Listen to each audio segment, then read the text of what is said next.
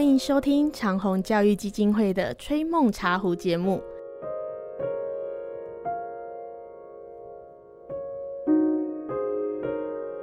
各位小朋友、大朋友，欢迎收听《吹梦茶壶》。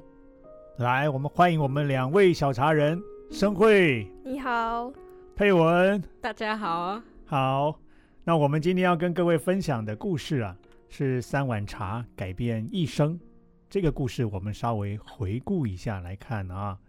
那么这是讲啊，丰臣秀吉的一个故事啊。这是当初日本战国时代最高领导人丰臣秀吉，他有一天在打猎的那半路上呢，突然觉得很口渴了，于是呢，带着身边的随从就来到，哎呦，附近有一座寺院，就让随从敲敲门呐，啊，进去问问看有没有人啊，给我点一碗茶，然后就问呢。问了之后，果然有来一个小和尚呢。那丰臣秀吉就跟他讲了：“哎，来碗茶，我口渴啊！”小和尚马上端了一个大茶碗，里面装了七八分满的一个温茶，一杯温温的茶水啊，端到丰臣秀吉前面。丰臣秀吉二话不说啊，一口气就把它干掉了啊！而且，哇，说一声爽，再来一碗。再来一碗，说：“哎，这次怎么不一样了？哪里不一样呢？这小和尚啊，点的茶。”比前一碗稍微热了一点，可是这茶量呢，比前一碗少了哦，少的很多哎，还不到半碗的分量哎。哎，丰臣秀吉一拿到茶的时候呢，他就有个反应了，奇怪，有意思哦。喝了这个茶了，其实他喝了两碗差不多了，已经不渴了。可是怎么样，还想考考这个小和尚呢？就说再来一碗。好，那第三碗的时候呢，这个小和尚啊。这次换一个比较小一点的茶碗，而且怎么样？茶量啊更少了，只点了少少一点点的热茶，呈现给这个丰臣秀吉。嗯，哦，丰臣秀吉啊，就很欣赏这个小和尚的才气，还有他思虑的周密哦，就从方丈那里啊，把这个小和尚要了下来，带在身边了。而这个人后来就不是和尚了，跟着丰臣秀吉打天下，成为他身边数一数二的人物。负责帮他掌管经济、财政，还有军需供给方面的第一号人物，也就是石田三成。好，这个故事啊，我们回顾就到这个地方。那么听完这个故事了，来配文。哦，我觉得这个小和尚很细心，很细心，怎么个细心法呢？哦，就是他看到，就是秀吉跟他要一杯茶嘛，嗯，他可能有观察到他的表情，或是他的一些。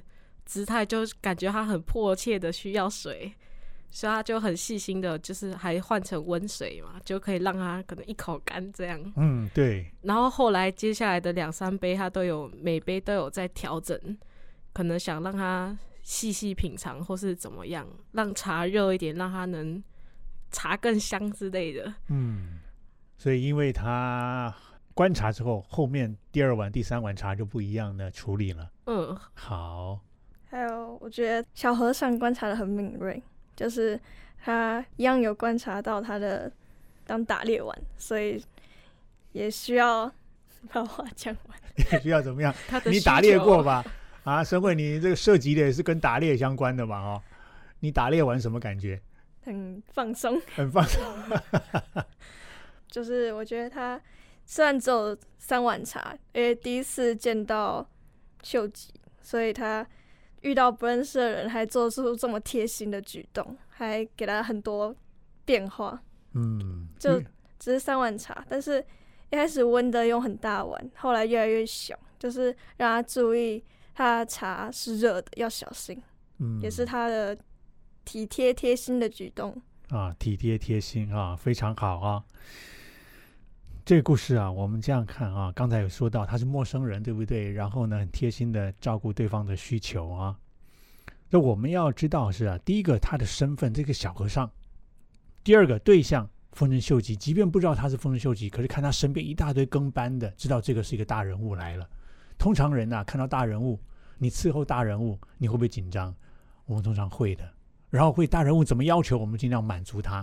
大概一般老百姓就是这样，尤其在那个时代啊。武士是可以决定一般人生死的，哦，所以呢，一定都很紧张的啊，要一碗茶，可能还是很紧张，端的手会抖就端过去。可这个小和尚呢，完全不紧张。为什么？突然我们紧张是不会思考的啦。我不知道两位紧张的时候会思考吗？不会，他不会啊。他能思考代表什么？他完全是不紧张的，完全能考虑到现在情况到什么样的样子了，我应该怎么样做出不同的处置了。这第一个。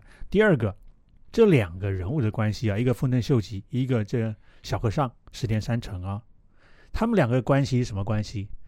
丰臣秀吉的角度来说叫需求，那小和尚呢？供给对供给，而这供给怎么样？满足的供给。好，什么叫满足？我们一般认为他要多少我就给多少叫满足。我们通常是这样的。所以一开始丰臣秀吉说来一碗茶，就给他一大碗。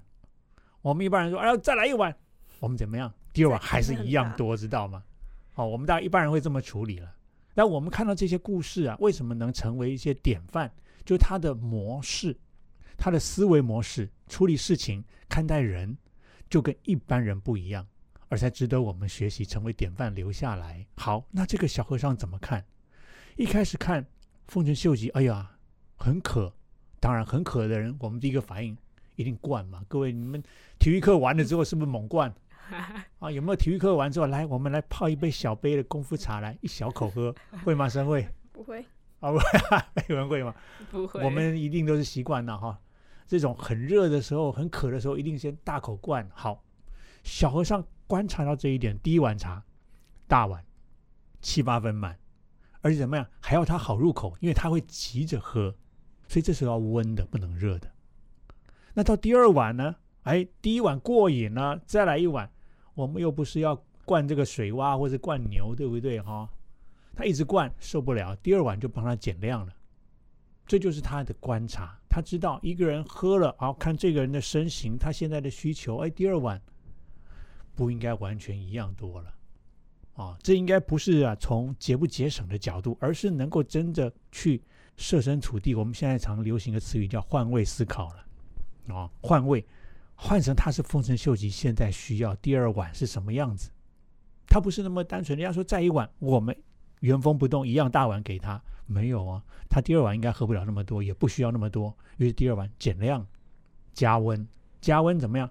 你要喝的时候能够一一下灌下去吗？不会，而这时候已经没那么渴了，一定会稍微吹一下，这时候是慢慢的享受了。那基本上丰臣秀吉两碗够不够？够了，他第三碗干嘛？第三碗不是他自己要喝的，就是要测试这小和尚的能耐了。所以基本上前两碗是需求了，第三碗不是需求了，第三碗是考试了。哦，所以记得了，学校老师让你倒杯水，老师在考你哦。第三碗怎么？小和尚想，哎呀，他已经喝了那一杯，应该够了。所以第三碗怎么样？连碗都给他换掉，换一个小碗，然后就点的茶呢，点的更热一点。于是这个时候，小小碗是品茶了，已经不是牛饮要解渴了。哦，我们喝茶其实也分层次的哦，你大口的是牛饮，小口是品饮，不一样。啊，所以我们品这个字为什么分三口一样的？好，那么第三碗一端出来，丰臣秀吉就说：“哇，这个小和尚不是一般小和尚。什么叫一般？就呆呆的。你刚才再来一碗，他原封不动，一样多，一样温度，再来一碗，没有。这个小和尚是有思考的。而丰臣秀吉怎么看人？我们要知道，这些领导人看人，他不是叫你来面试，问你一堆问题，没有，就从喝茶帮他倒水的过程，他都可以看出一个人的特质。”我们要说这些领导人的眼光啊，非常的敏锐。其实我们也可以学了啊。日常生活我们怎么学习去观察别人，从一些不经意的生活小事情怎么处理，其实都已经在流露这个人特质。而我们有没有看到？我们的眼睛有没有这么锐利，能够穿透这些画面啊？这是我们在这个地方可以留意的。所以丰臣秀吉知道这个小和尚是有思考的。那么有思考怎么样？会思考的人可以跟他一起打天下。帮他处理事务，为什么？因为要打天下处理事情太复杂太多了，他能够就是一条道走到黑吗？哦，万变不离其宗，什么事情都一样模式处理吗？不可能的，千变万化。同样一件事，不同对象来的不同的处理，就算同一个对象，不同的时间点，还有不同的处理模式。这个坐标一架构起来是非常精密的，只有这样的人才能做大事。所以丰臣秀吉会看人，我们从这个角度。第二个小和尚会做事，会思考，两个一拍即合，可以打天下。所以各位将来你要找朋友啊，你要创业啊，找合伙人啊，伯乐，对，你要会看人哦。第一个啊，你要找什么样的人来合伙啊，这些都是很重要。我们从这个小故事里面可以看到，需求跟满足的过程，这个充分满足的供需的一个过程啊。哦，丰臣秀吉三次同样讲一碗，小和尚三个一碗是不一样的一碗，这些地方啊，值得耐人寻味，我们慢慢去琢磨的啊。配文，小细节就能发现不一样。嗯，真的是这样子啊、所以小和尚后来就变成那个秀吉的重臣了，对，因为他很会随机应变。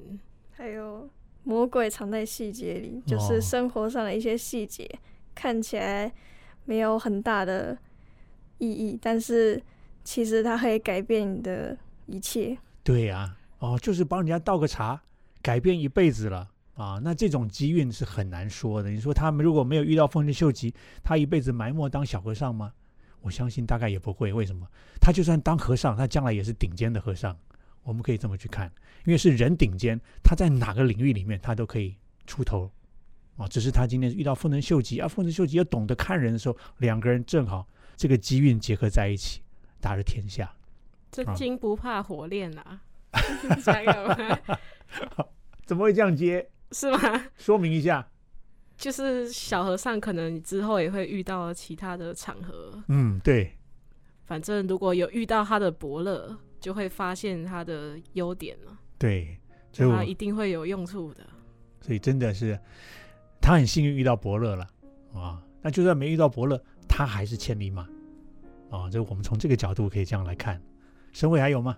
就虽然他只是个和尚，但是只要遇到对的事，他也可以成为一匹黑马。哎，对啊，啊，所以身份不是重点了。你的意思是这样子了啊？对，对，把自己打造好，准备好，只要机会一来，随时就乘风上天了。OK，好，那我们今天就到这个地方喽。我们下次再会。拜拜。啊